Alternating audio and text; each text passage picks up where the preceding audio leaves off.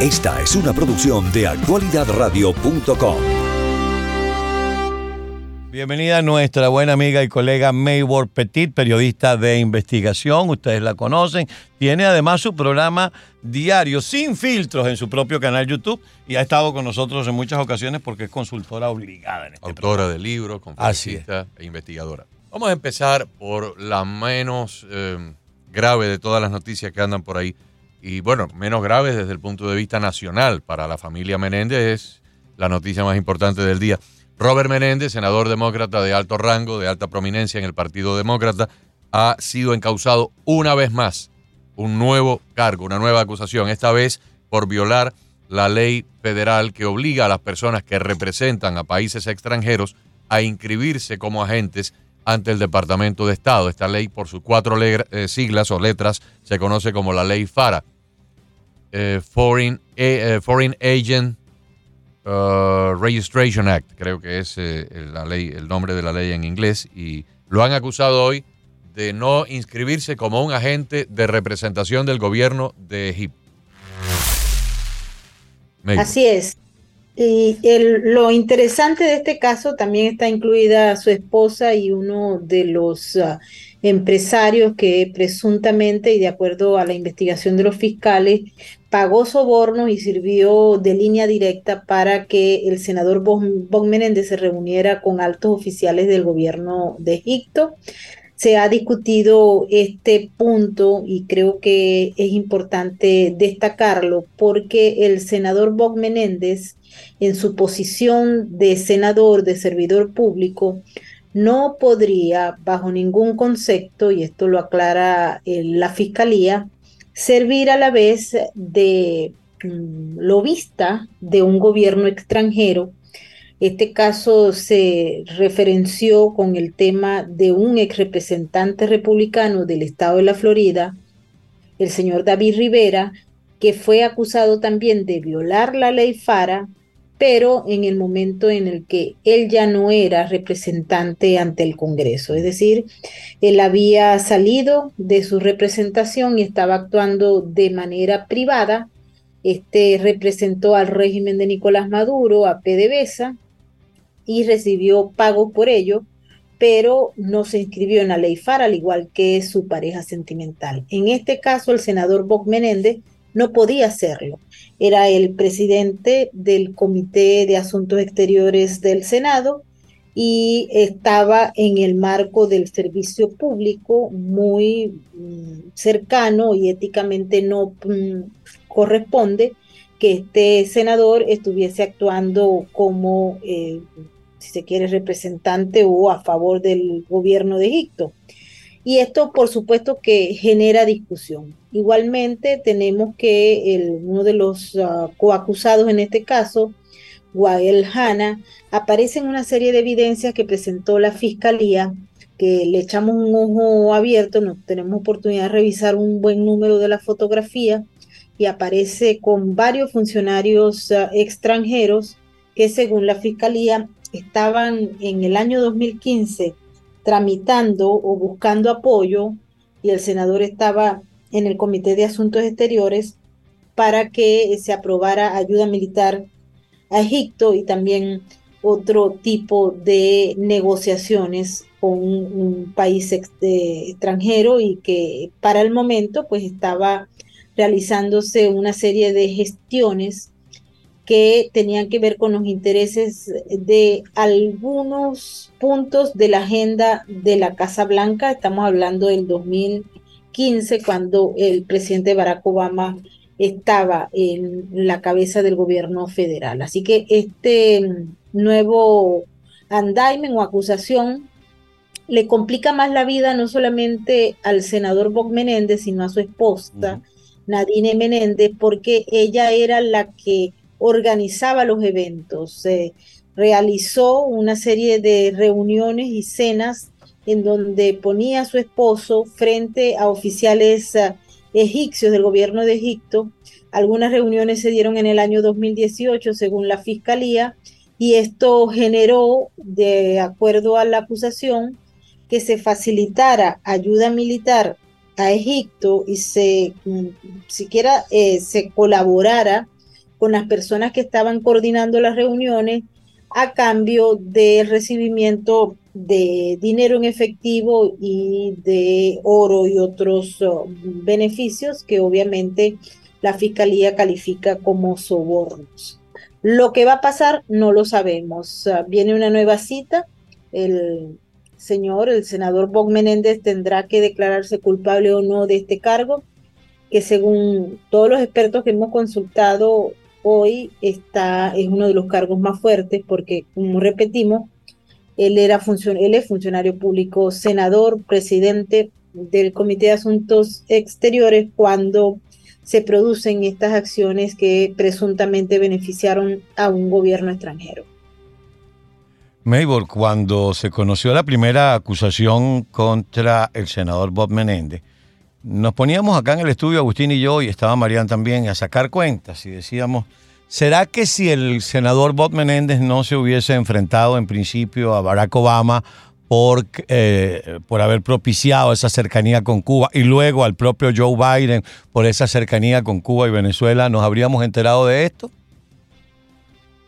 Mira, hay mucha gente que me dice que no, que nunca, porque pareciera que estamos frente a, a un modelo copiado, eh, que nosotros los venezolanos lo conocemos muy bien, de algunos oh, funcionarios que ejercen posiciones contrarias a lo que es la política o la agenda del gobierno, pues se les tiene un expediente y cuando no colaboren con la posición del gobierno, entonces se les saca. Esas son varias ah, opiniones y especulaciones que se han dado sobre este aspecto, porque también hoy se discute, y no sé si ustedes lo han tocado allá, pero varios medios aquí lo han señalado, la participación, por ejemplo, de Egipto en todo este tema que tiene que ver con el caso de Irán. Mm. Y, se decía, el, presidente eh, Joe Biden ha parado hoy, o al menos eso es lo que se dio a conocer, la entrega a Irán de los 6 mil millones de dólares que eran por vía de Qatar para supuestamente ayuda humanitaria, pero todo en el marco de lo que son las negociaciones que se están dando para la firma del acuerdo nuclear. Y en paralelo también se ha informado, y esto luce contradictorio para muchos,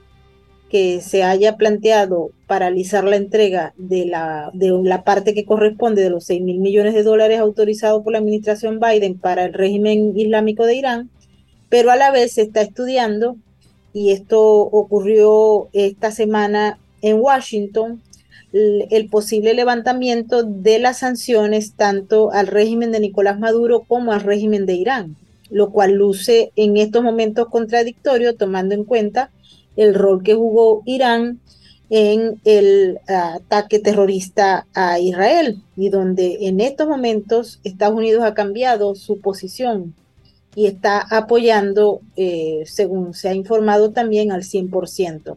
En el marco de todo esto aparece Egipto y hay muchas mentes traviesas que están tratando de vincular una cosa con la otra. Yo no sé si ustedes han recibido, han visto lo que está publicando en muchas cuentas, pero yo creo que eh, tenemos que esperar. Tenemos que esperar a ver eh, qué se genera. El senador Bob Menéndez no ha hablado oficialmente, pero sí hemos recibido algunos datos de que él se va a declarar no culpable de este nuevo caso, de esta nueva acusación que es muy fuerte, muy grave y no sabemos cómo va a resultar este asunto, pero hay que esperar. Para esto, esto presenta, eh, eh, esto tiene un cola, este es un cometa que tiene una cola larga y me explico. Si el senador Menéndez ha sido acusado federalmente por recibir sobornos y en el día de hoy una nueva acusación por violar la ley de representación de agentes extranjeros cuando era presidente de la Comisión de Relaciones Exteriores del Senado para favorecer a Egipto a cambio de recibir 600 mil dólares, tengan nota de la cantidad, 600 mil dólares para beneficiar, dice la acusación, al gobierno de Egipto. ¿Cómo queda entonces esa propia Fiscalía Federal cuando se han descubierto evidencias amplísimas y abundantes de que un señor que era vicepresidente de los Estados Unidos y su hijo recibieron entre 19 y 24 millones de dólares para beneficiar a cinco países. China, Rusia, Ucrania, Rumanía y Kazajstán. No sé, pero la fiscalía queda ella misma en lo que en ajedrez se llama un, un, ahogo. O sea, si ella misma se arrinconó en una esquina, porque ahora, si ha procedido con todo este vigor y con toda esta contundencia contra Robert Menéndez por 600 mil dólares, imagínense ustedes, por el otro lado anda sobrevolando ahí una paloma, un, ave de, de rapiña, que lleva en las alas entre 19 y 24 millones de dólares y no de un senador federal del vicepresidente de la nación del gobierno de Barack Obama. Yo quiero que alguien me explique eso. Por supuesto, no te estoy haciendo la pregunta a ti, Maybor. No, claro, y es que esa es la pregunta que surge, porque cuando uno observa eh, las posiciones del Departamento de Justicia, va a depender de la posición política de muchos, si eres conservador o no, y también cuáles son las posiciones que tienen con los intereses de esa agenda del gobierno actual o no. Por eso traje a colación las discusiones que se han venido dando en los pasillos de la Corte sobre hasta qué punto esto se puede mantener. Eh, vale la pena invitar a los que nos están escuchando, porque en varios medios corporativos se ha puesto una coletilla. Y la coletilla nos llama mucho la atención porque estamos acostumbrados también a cómo se siembran las narrativas que van muy acordes al relato oficial, ¿no? Pero si ustedes leen las notas del caso del senador Menéndez de hoy, ustedes van a ver que eh, aparece eh, referenciado una carta que envió el senador Bob Menéndez en mayo del 2020 pidiendo al Departamento de Justicia que investigara a David Rivera por haber violado la ley FARA. Y esto llama mucho la atención, porque lo están destacando en todas partes. Al igual que sus posiciones en relación a casos ah, que tienen que ver con recibimientos ah, de sobornos, que en el caso de David Rivera estaba planteado, no, no fueron sobornos, sino fueron pagos irregulares ah, por Citgo,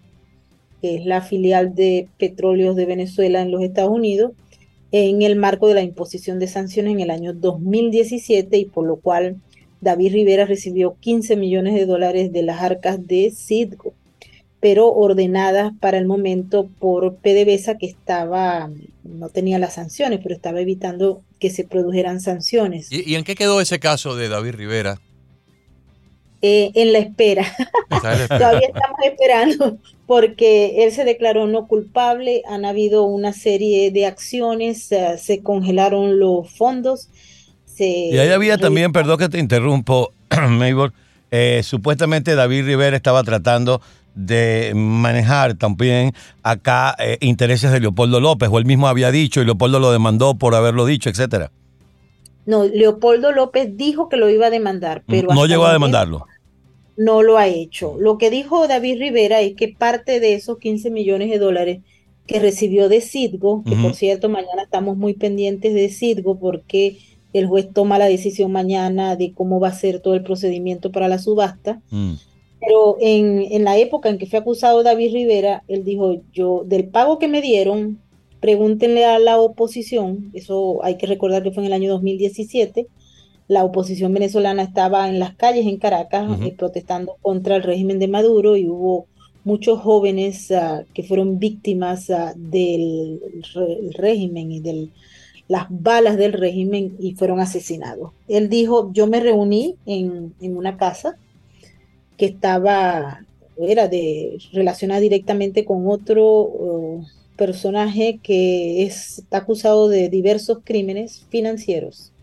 como lo es eh, Raúl Gorrín. Raúl Gorrín, el dueño de Globovisión. Exactamente, una casa que estaba ubicada en Coral Gable, en, el, en Miami, en el estado de la Florida. Supuestamente allí él se reunió con la esposa de Leopoldo López, Lilian Tintori, y le entregó una parte de ese dinero. Organizado esto, haciendo el lobby, Raúl Gorrín. Cuando esto pasó, Leopoldo López eh, le contestó y le dijo que lo iba a demandar porque eso lo que había dicho era falso, pero nunca se produjo esa acusación. De hecho, David Rivera se ha burlado públicamente de esto y dice, ¿por qué ustedes no me acusan? Como yo me voy a los papeles, yo vi los logs de los ah, teléfonos, las llamadas telefónicas que se hicieron en esa época, que fue un pleito muy grande entre los abogados de David Rivera y el juez y los demandantes, porque ellos no querían soltar el, log de las llamadas, ¿no? Y cuando salió, finalmente el juez ordenó que se, que se entregara, eh, hubo una publicación que creo que fue errónea, en todo caso yo la agarré porque me metí el día que era y a la hora que era, ya después eso no lo, lo pusieron privado, sellado y no se ha podido conseguir, pero yo tengo una copia. Y allí aparece el teléfono de Raúl Gorrín, aparece incluso hasta teléfonos de periodistas muy famosos, eh, dice allí que es de Leopoldo López, es decir, David Rivera se comunicaba con la oposición y con el régimen. Eh, jugaba un rol fundamental que todavía no queda claro. Eh, esta primera acusación, hay que recordar que la primera acción civil la hace la empresa que forma parte o que es la dueña de Citgo y de PDVSA, que es eh, PDB Holding, contra David Rivera para que le devuelva los 15 millones de dólares a Citgo. Mm. Esta acción civil es en Nueva York. Pero luego los fiscales federales del estado de la Florida acusan a David Rivera de haber violado la ley FARA y por ende haber representado al régimen de Maduro sin estar inscrito ante el Departamento de Estado por estar prestando servicios a un gobierno extranjero que dicho sea de paso es un gobierno considerado hostil a los Estados Unidos. Entonces son dos casos diferentes y el juez de la Florida permitió que nosotros conociéramos ese log y muchas otras cosas que han surgido en este caso que es tan interesante, pero debido a todos los recursos que se tienen, mm, pareciera que mm, no sabemos cuándo va a terminar, porque van en paralelo tanto el de la Florida como el de Nueva York y esto me temo que va a ser lo mismo con el caso o los casos ahora del senador Bob Menéndez, porque son casos complejos, son casos donde hay muchos involucrados. Y lo que sí les puedo decir es que nosotros estamos siempre pendientes de esperar la acción de Leopoldo López contra David Rivera. Por supuestamente haber mentido en la relación a la entrega de fondos que éste recibió de manera ilegal por parte del régimen, aunque David Rivera dice que él prestó un servicio para ello y aunque no se inscribió, ¿no? Importante destacar para cerrar el caso de David Rivera y de Bob Menéndez es que el juez de la causa, en el caso de David Rivera, identificó una serie de propiedades que habían sido adquiridas presuntamente, según los fiscales, con dinero eh, proveniente de manera ilegal del régimen de Venezuela. Y así hay mansiones, apartamentos, son aproximadamente unas 11 propiedades, porque hay tres que creo que van a salir de, esa lista, ¿no? Y esto sigue, ellos ah, están trabajando, los fiscales siguen manteniendo esto y por supuesto que los abogados de David Rivera también.